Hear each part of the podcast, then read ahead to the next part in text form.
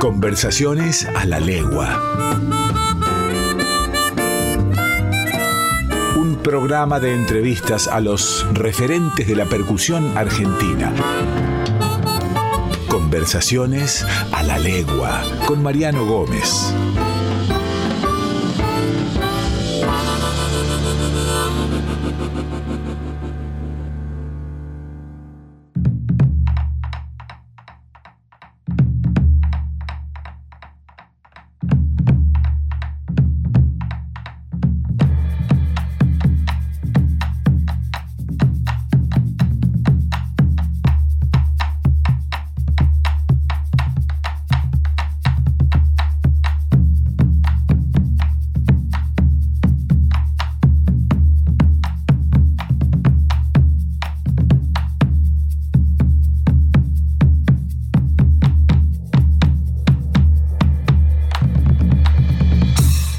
Bienvenidos y bienvenidas a Conversaciones a la Legua, un lugar en donde conocemos, recordamos y descubrimos a los principales exponentes de la percusión argentina.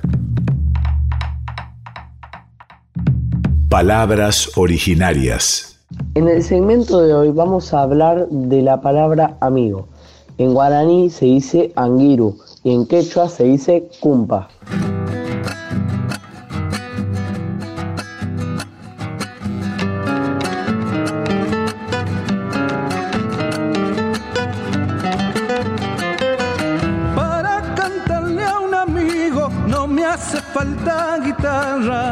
Son las cuerdas del alma, canto igual que la chicharra.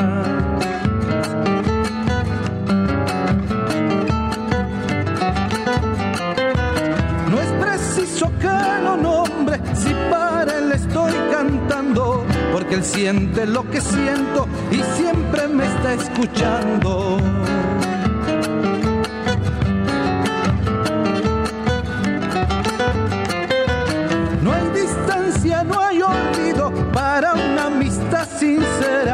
La distancia es el recuerdo y el olvido una quimera. Chacarera del amigo, del que nombro sin nombrarlo. Cuando canto desde el alma mis coplas para recordarlo.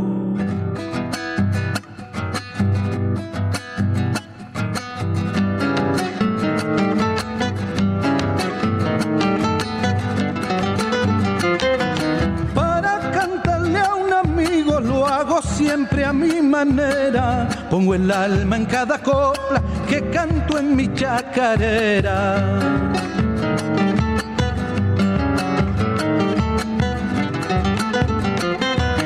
Un amigo es quien comparte dichas y desdichas mías, españuelo de mi llanto y risa de mi alegría.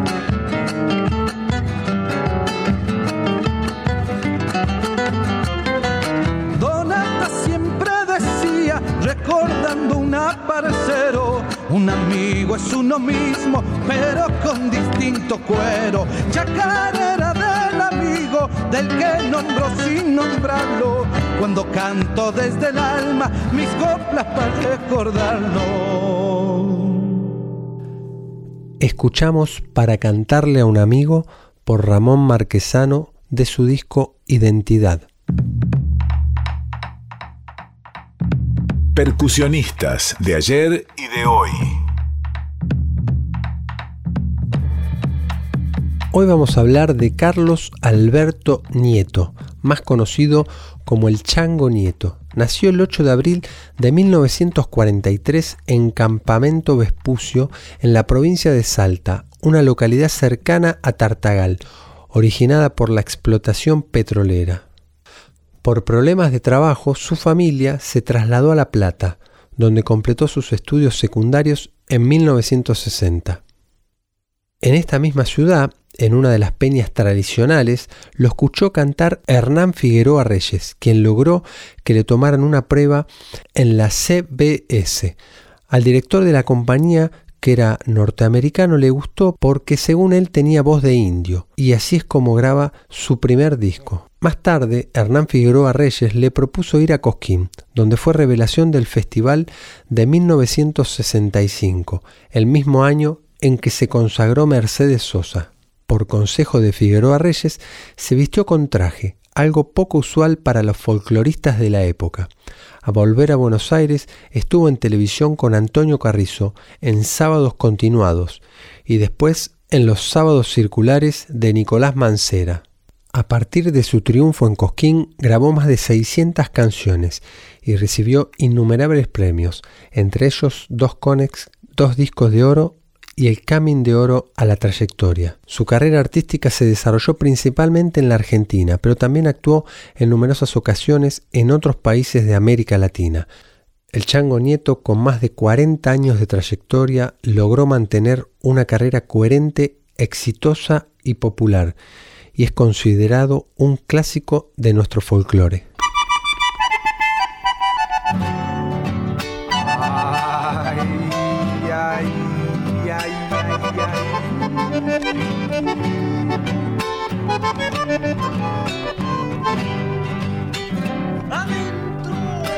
Que le gusta que todos la nombren con una guitarra y un bombo legüero.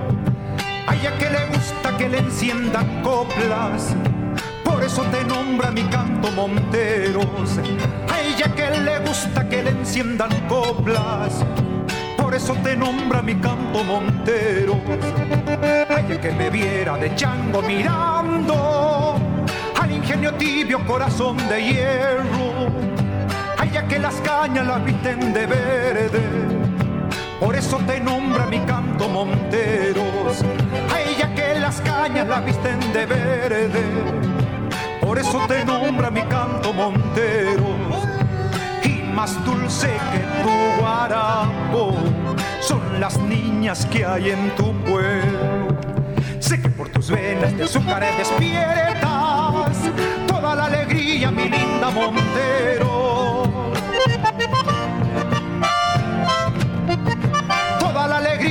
Linda Monteros.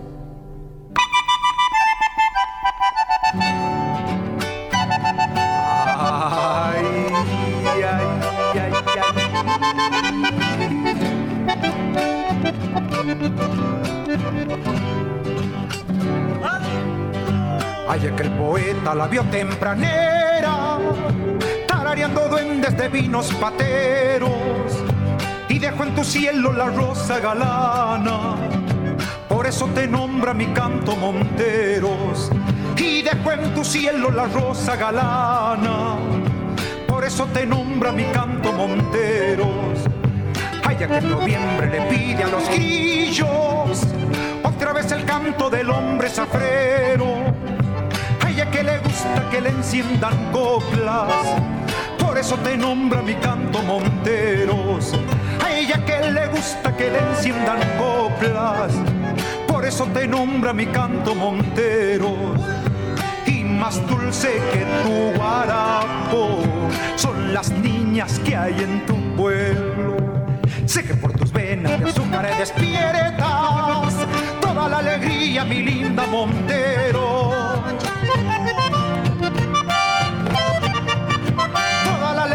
mi linda Monteros. Escuchamos a Monteros por el Chango Nieto. Bueno, recibimos a Marcos Villalba, un percusionista que desde hace muchos años viene desarrollando una particular manera de, ejecutar la percusión en la música del litoral junto al Chango Espacio. ¿Qué tal, Marcos? ¿Cómo estás? Gracias por participar en Conversaciones a la Legua. Buenas, Mariano, ¿cómo va? Buenas noches a los oyentes. Y primero que nada, bueno, gracias por, la invitación a participar de este ciclo, programa y demás. Así que gracias por dejarme compartir y ser parte también de, la, de la gama del Club del Palo, como le digo yo, a los percusionistas y bateristas y demás. Marcos, ¿cómo, ¿cómo, comenzó tu historia con la música, con la percusión? ¿Fue a través de, de, la familia? ¿Fue a través de una experiencia directa con el instrumento? ¿Recordás cómo fue? La verdad que si lo tuviera que contar real como fue, fue algo casi de película, ¿no? Primero que nada, yo vengo de una familia de, de músicos mis hermanos mayores, Gabriel y Sebastián Villalba, eran guitarristas del chango desde el año 94. Pero vengo desde una, de una crianza. Mi padre también era músico, cantante, cantor, guitarrista, eh, más de música de la zona de Cuyo.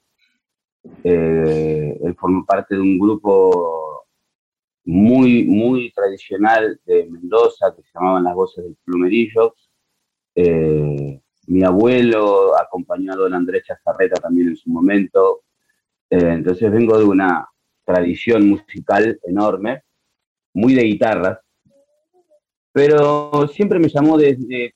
Recuerdo que una vez eh, fuimos, todavía yo tocaba un poquito el bombo, pero como era muy llamativo, tan pequeño que era, tenía cuatro años, cuatro años y pico, me llevaba mi papá a tocar con mis hermanos y una vez estábamos eh, en un lugar, acá en la zona oeste, de donde yo vivo, y me acosté, me acosté a dormir porque se hizo tarde, hasta que teníamos que tocar, y en lo que yo estaba durmiendo, sentí por primera vez, escuché, y me desperté y me quedé sentado, escuché un bongo, que no lo había escuchado jamás, y así como estaba, estaba en la parte de atrás del lugar, agarré una silla y me fui adelante del escenario y me le planté delante del señor que estaba tocando el bongo, que fue mi primer maestro, Ramón Arcieri, y me quedé fijo, hipnotizado, mirándolo como tocaba. Terminé de tocar, me levanté y me fui de vuelta a acostar a la silla donde estaba. Cuando volvimos a casa, 4 de la mañana, no recuerdo, mi, mi papá es carpintero también de oficio de toda la vida, y había hecho, había una especie de banquito que coincidía como si que calzaba en mis piernas, como si fuera un bongo, y me puse a tocar y habré estado 10, 15 minutos tocando, tocando, tocando, lo dejé y me fui a acostar. Y a partir de ahí no me separé nunca más de, la percusión, en todo sentido. Así que ese fue mi primer contacto, que la verdad que, eh, por eso te digo que es de película, a fin de cuentas. ¿Y a qué edad? No tenía cinco años. Ah, cinco no había, no había cumplido los cinco años todavía. A partir de ahí empecé a, aprender, a buscar profes, mi papá, a buscarme profes de música, de, percusión y demás, a cruzarme. Y tuve la ventaja de a los 10 años eh, conocer a Luis Salinas y invitaba a mis hermanos, y me invitaba a mí a tocar. Ahí conocí a Eduardo Avena, a Alejandro Tula, que eran los percusionistas de Luis en su momento, y, empezamos a tocar y a aprender. A los 12 años ya tocaba todo el segmento folclórico que hacía Luis, ya tocaba yo directamente eh, en su show entero. Así que la verdad que desde muy temprana edad empecé a, a trabajar incluso con la música y con la percusión. Claro, se convirtió rápidamente en, un juego y en un trabajo al mismo tiempo. Tal cual. Y que no deja igual lo bueno de, haber arrancado. Me parece que algo que me quedó es, no, aún teniendo la edad que tengo ahora, eh, no deja de ser un juego en ningún momento.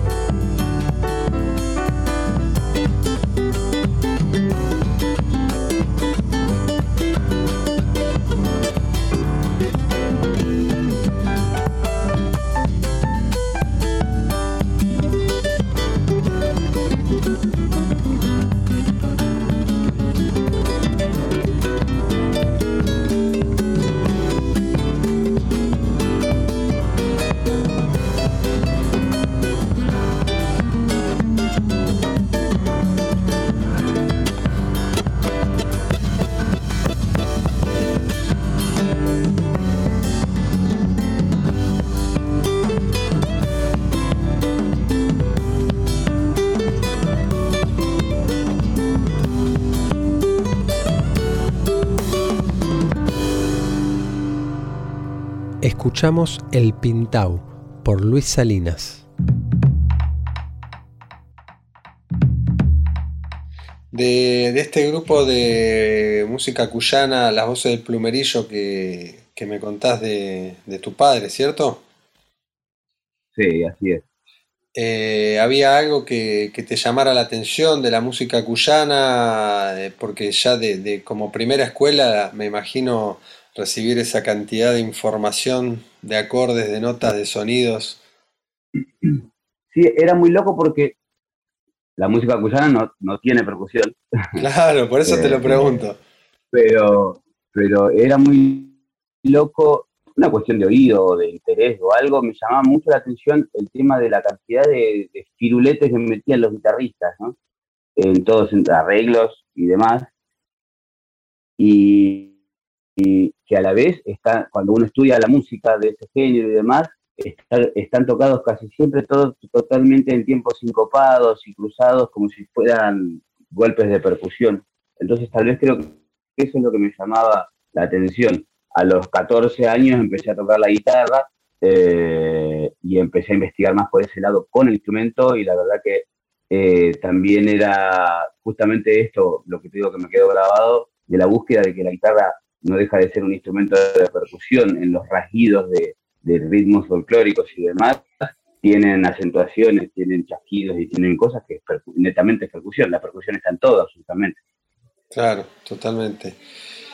Marcos, ¿y después cómo llega la posibilidad de, comenzar a trabajar con el chango? ¿Cómo, cómo, conocí, ¿Cómo lo conociste? ¿Cómo se dio esa chance después de haber trabajado con, Luis Salinas de, de empezar a trabajar con el chango y meterte de lleno en la música del litoral? El chango en el año 98 sufrió un accidente, volvían de, viaje y bueno, uno de mis hermanos se quedó en el camino, el otro estuvo mucho tiempo para recuperarse y demás. Y en esa época tocaban con batería, bajo eléctrico, tocaba el chango, pero luego de un suceso tan grande, él comenzó un proceso de búsqueda de otro sonido y de otras cosas, otras búsquedas sonoras, a fin de cuentas. Y me empezó a invitar, como sabía que tocaba el cajón y la percu, el baterista que tocaba antes, era baterista, incursionaba en la percusión, a una hora sigue siendo, que es Chacho Ruiz Guiñazú, que integra, integró a los Núñez, fue percusionista de Teresa Parodi, eh, de Beatriz Pichimalén, de muchos músicos, de muchos artistas. Entonces me empezó a invitar y, de a poco me puse me puse cada vez más a integrarme al sonido y, una cosa llevó a la otra y quedé estable hace este año, hace 22 años. Un tiempito, ¿no? Bastante.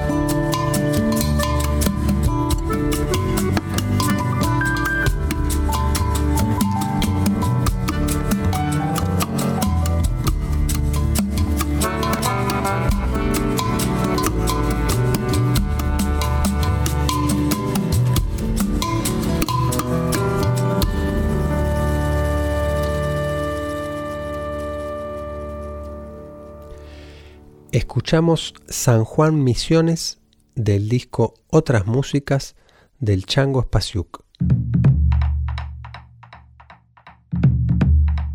Marcos, y vos me, contaste que venís de, una casa cuyana, donde esa casa pertenece a, una región, después tocaste con, con, Salinas, que aborda más bien toda la, región centro-noroeste, y empezás a tocar con el chango, que desarrolla específicamente los ritmos del litoral, para los que muchas veces para las personas que no somos del litoral nos es completamente ajeno la gran cantidad de, ritmos, de especies folclóricas que hay, ¿no?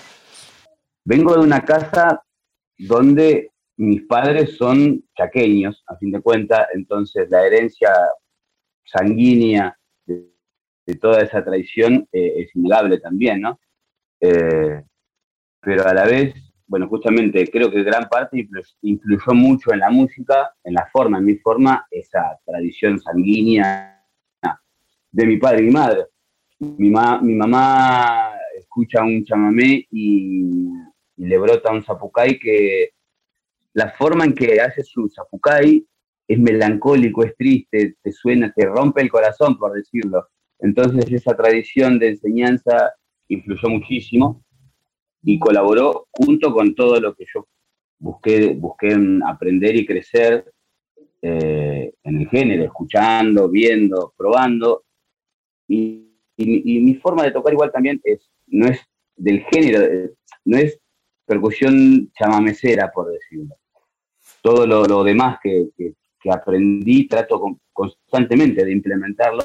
También él a su música trata de implementar absolutamente tota, eh, todos los géneros rítmicos, eh, toda la, ambigüedad y la cantidad de, música que, nos rodea, a fin de cuentas, ¿no? Entonces, eso también colabora en, que sea la música que hace el chango sea tan abierta para poder eh, encarar desde otros conceptos rítmicos también en la misma música del litoral.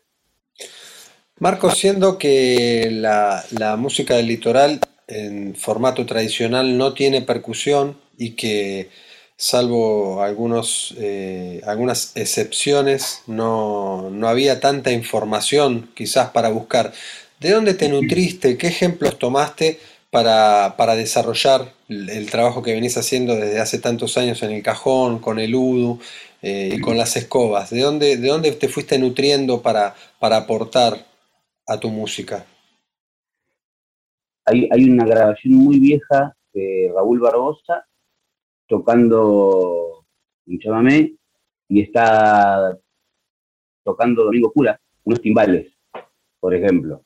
Entonces es una cosa que también despierta el punto de decir, de, transgredir, por decirlo, pero abarcar y, encarar desde otro lado eh, el género, ¿no? O sea, no me nutrí de percusionistas en el género porque no los había, no los, no los ha habido durante casi toda la historia del chamamé, pero sí en o sea, influencia del folclore musical argentino, está el profe Lobo, que laburó toda la vida con Mercedes, después soy colega y, también hemos compartido mucho con, con Facundo Guevara, eh, que tienen un, poder de apreciación y un estudio de la percusión para, eh, para hacer que la percusión pueda congeniar el tiki cantero. Eh, son, para mí son los personajes que admiro en la percusión, unos artistas y músicos que,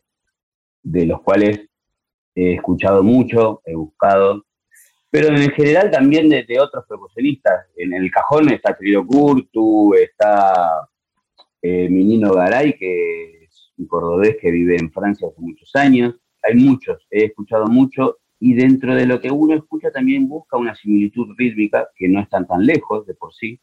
Entonces, me nutro mucho de escuchar otro, otro ritmo. Ah, mira, suena como tal chamame, podríamos buscar por ese lado y encarar desde ese punto cómo hacer que congenien esas, rítmicas y esas percusiones.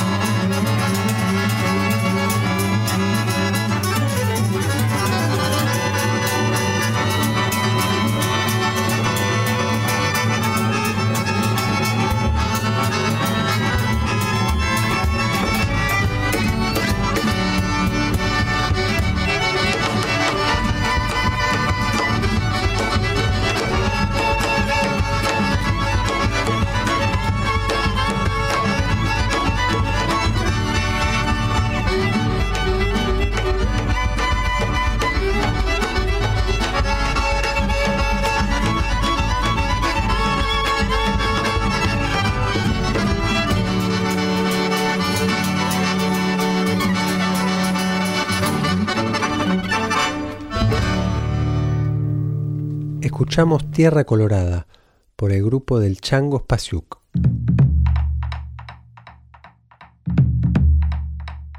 De todo el trabajo que, vos has hecho con el chango, la verdad que a mí me parece muy, muy espectacular la forma en que acompañás la música del litoral, más teniendo en cuenta que, el repertorio que abordan eh, tocan muchos ritmos eh, distintos, no es que solamente tocan chamameo, rasguido doble, abordan ritmos que son, son complejos y no son tan habituales. ¿Hay en alguno de ellos que vos sientas que hayas hecho un mayor aporte?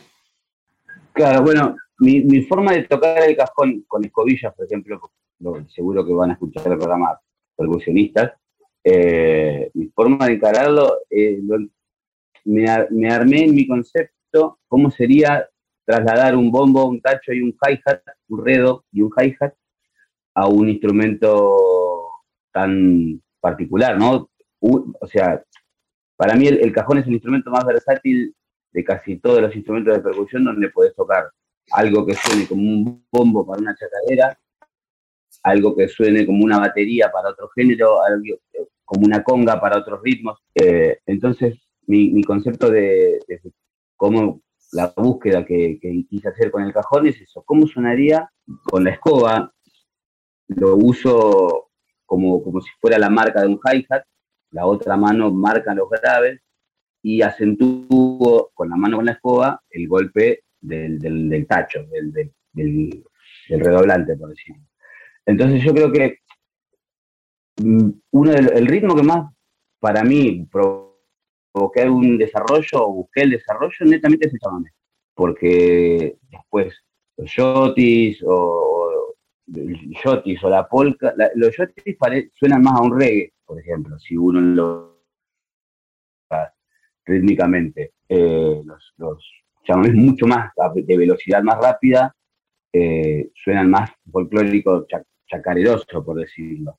Eh, y el, pero el chamamé no, el chamamé es muy particular. Entonces tenés que desarrollar completamente un concepto para que no suene eh, en, un, tres cuartos, en un seis octavos o lo que sea, eh, para que no suene tan cuadrado, tiene que tener una forma de desarrollo distinto, ¿no? Del de, de rítmico.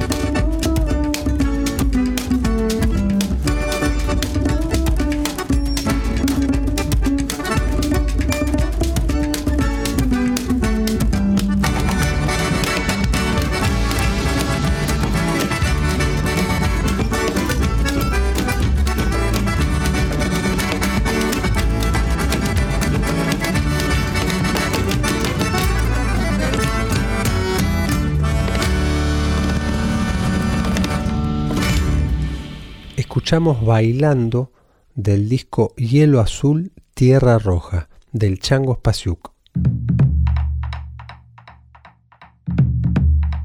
Marco, vos hablaste del cajón, hablaste de la versatilidad que tiene el cajón y te quería preguntar eso porque yo hace varios años recuerdo haberte visto con un cajón que tenía unas medidas fuera de lo habitual.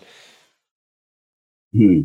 Con respecto también al instrumento, ¿fuiste buscando uno que, represente las necesidades que vos tenías, o sea, que pudiera cubrir este desarrollo que vos querías hacer? Y eso, eso literalmente, sí, literalmente sí, se fue buscando, lo fuimos buscando con Chango en, una cuestión sonora, desde tanto del instrumento como en, el microfoneo para amplificar. Laburamos muchos años bueno, con Amílcar Silaber, que un gran productor del rock, ¿no? productor de Divididos, de Charlie García y demás, donde también cada uno aportaba una cosa de que, cómo serviría o qué se podría eh, encarar o cómo usar o buscar. Entonces, gracias a eso también se fueron buscando sonidos distintos. Y el tango en una gira por Europa eh, encontró a un percusionista que estaba con un cajón que es un bass cajón, que es una marca alemana que es muy buena. Le preguntó si podía tomar las medidas para, para anotarlas. Y volvimos a la Argentina y en un transcurso ahí de un tiempo apareció un carpintero, ahora es un luthier, eh, que dijo, mira, estoy de Santa Fe, Marcelo Rizán, eh, estoy fabricando cajones, a ver si te gusta, son todos de puro cedro, con maderas añejadas 14, 15, 20 años, añejadas, digo, en secado, ¿no? Eh, y el chango le dijo, está lindo el cajón, toma estas medidas, sorpréndeme, a ver qué haces y desarrolló un diseño de cajón que, es el que usamos y la verdad que para lograr ese sonido también tiene un tamaño muy particular, muy grande, eh, a comparación con los otros cajones, ¿no? Pero sí, fue una búsqueda total del, del, sonido que requería yo y la música particular que quería tocar el chango. Marcos, ¿cuáles son tus, tus proyectos para este año, para corto plazo? Eh, ¿En qué estás pensando en seguir haciendo con la música?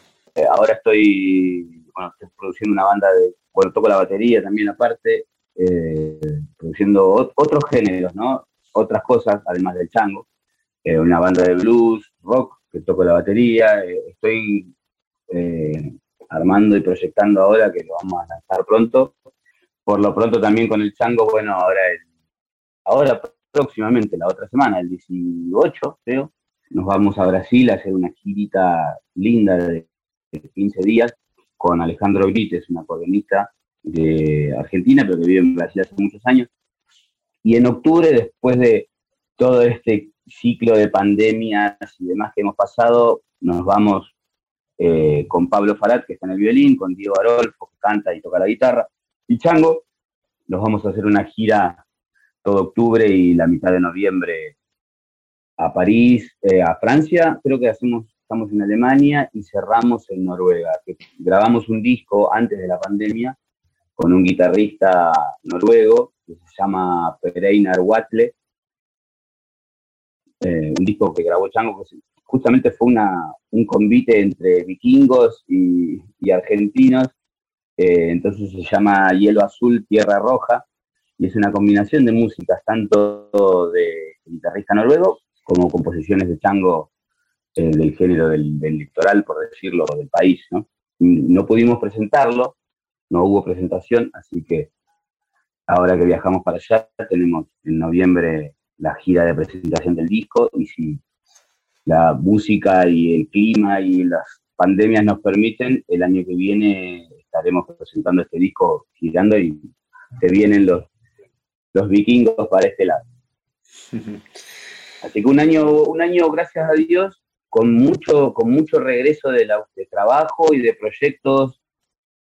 Eh, estamos terminando de grabar un disco nuevo de Chango con composiciones propias de, de, Chango justamente y colaboración mía en la percusión, guitarra y demás.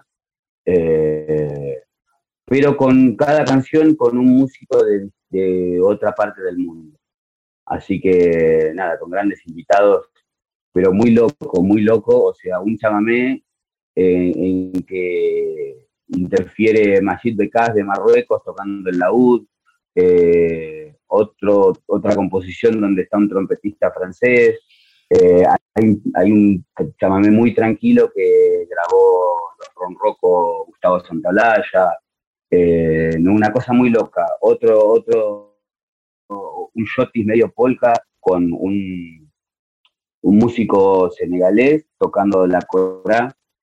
Eh, la verdad que es un proyecto muy interesante y muy loco de, de mixtura musical, ¿no? Que saldrá pronto, estamos en los detalles finales para que salga. Así que por suerte muy contento de que este año se sumó proyectos y se sumó trabajo y se sumó lo más lindo y llevar la música a otras partes del mundo y, con muy buena aceptación. Marcos, te súper agradezco que hayas compartido con nosotros todo tu, recorrido, tus experiencias. Eh, súper agradecido de, de que hayas aceptado participar en Conversaciones a la Legua. No, yo te agradezco, te agradezco a vos por, por convocarme, por, invitarme y bueno, siempre es lindo que estén estos, estos espacios para poder comunicar tal vez.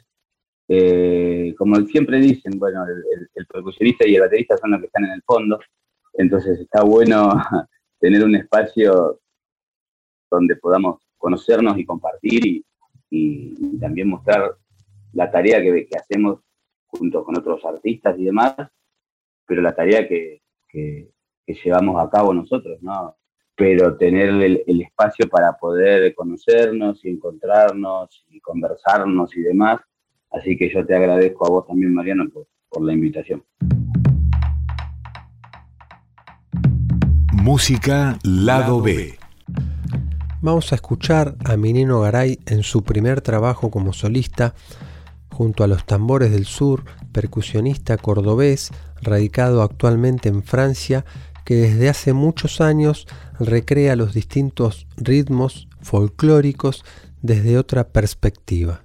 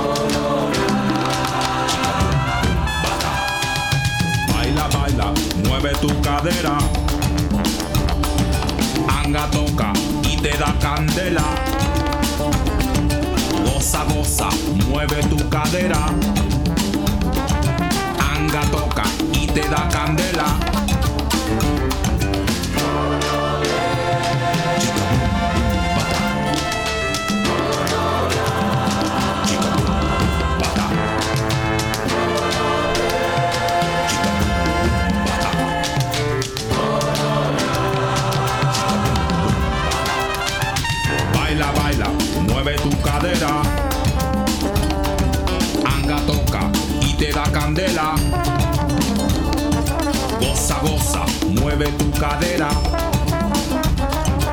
Anga toca y te da candela.